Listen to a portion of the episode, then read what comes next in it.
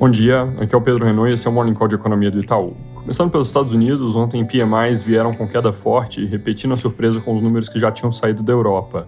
Parte industrial dos PMIs recuou de 57 para 52,4 pontos, enquanto serviços caíram de 53,4 para 51,6. O componente de novos pedidos na indústria veio particularmente ruim e isso indica riscos para o crescimento nos próximos meses. Hoje, destaques do dia devem ser vendas de lançamentos imobiliários, que devem recuar um pouquinho, e o dado de expectativas de inflação da Universidade de Michigan. Esse é um número que ganhou bastante importância, porque o Fed está claramente prestando atenção, e o último dado, que foi a prévia de junho, mostrou aceleração de 3 para 3,3% da expectativa de inflação do consumidor americano em uma janela entre daqui a 5 e 10 anos. Hoje o que sai é o dado final, e historicamente não costuma ter uma diferença maior que 0,1 pontos percentuais para cima ou para baixo entre prévia e leitura final. Mas é bom ficar de olho porque essa expectativa é muito correlacionada com preços de gasolina na bomba e esses preços continuaram subindo nas últimas semanas. Na Alemanha, sai o índice IFO de confiança dos empresários, com alguma queda de 93 para 92,3 pontos, com componente de situação atual em 99,3, que é perto do nível neutro, enquanto o componente de expectativas ficou em 85,8 pontos, perto do mínimo recente que foi atingido depois do início da guerra na Ucrânia. Na Itália, o indicador de confiança subiu, mas foi o único da região que se moveu nessa direção no mês. Aqui no Brasil, continua em curso a metamorfose da PEC 16, originalmente chamada de PEC dos combustíveis. Segundo o noticiário, o foco inicial que era compensação federal para estados que zerarem ICMS de diesel, gás e etanol, está realmente sendo deixado de lado.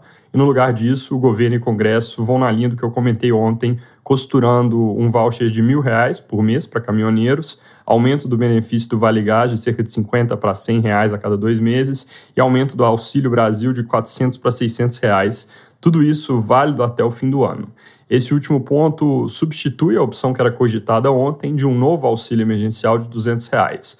Custo combinado dessas medidas seria cerca de 28 bilhões, a maior parte concentrada no aumento do Auxílio Brasil, que sozinho custa ali mais de 20. Segundo o valor, a equipe econômica está de acordo com as medidas, mas trabalha para que o total fique dentro de 50 bilhões mesmo que eles consigam manter essa meta de 50 para não deixar a coisa escorregar na direção de gasto descontrolado, tem um problema de interpretação que pode levar o número final a ser maior.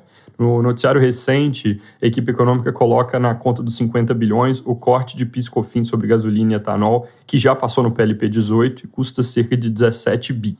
Somando 17 com 28, ficam sobrando 5 bilhões para usar em outra coisa e ainda respeitar esse limite que eles tentam manter.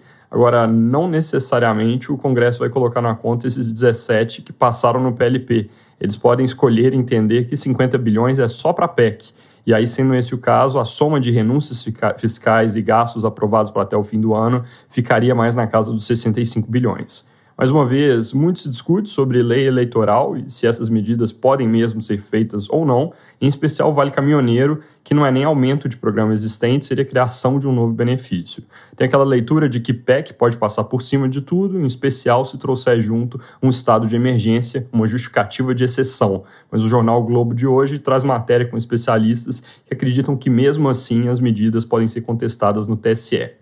Ainda nessa frente de medidas para combate à inflação e seus efeitos, ontem o presidente Bolsonaro sancionou o PLP 18, que foi aprovado pelo Congresso, e traz, além do corte temporário de piscofins, o teto de 17% e 18% para o ICMS de combustíveis, eletricidade e telecom. Lembrando, a gente tem dúvidas se esse teto vai mesmo valer na prática, porque a judicialização que já começou sobre o tema é, de mudanças no ICMS pode acabar deixando o assunto travado no STF noticiário sobre lei das estatais e CPI da Petrobras deu uma esfriada. Hoje o que tem de novidade na companhia é que eles podem aprovar a indicação do Caio Paz de Andrade para o cargo de CEO. Ontem o CMN fixou a meta de inflação de 2025 em 3%, isso como esperado, sem mudar as metas para 2023 e 2024.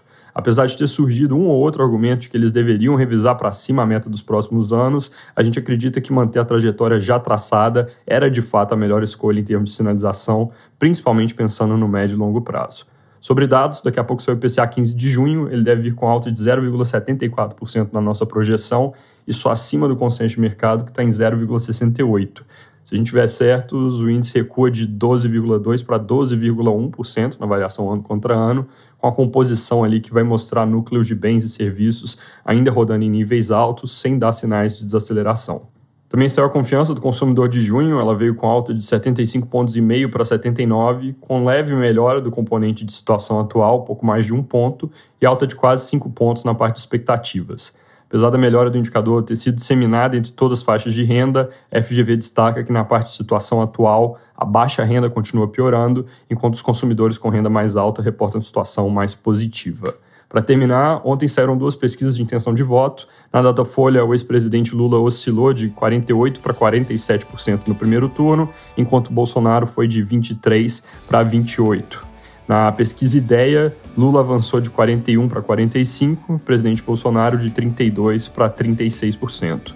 Números de segundo turno foram respectivamente de 46 para 48 e de 39 para 41%. É isso por hoje, bom dia e bom fim de semana.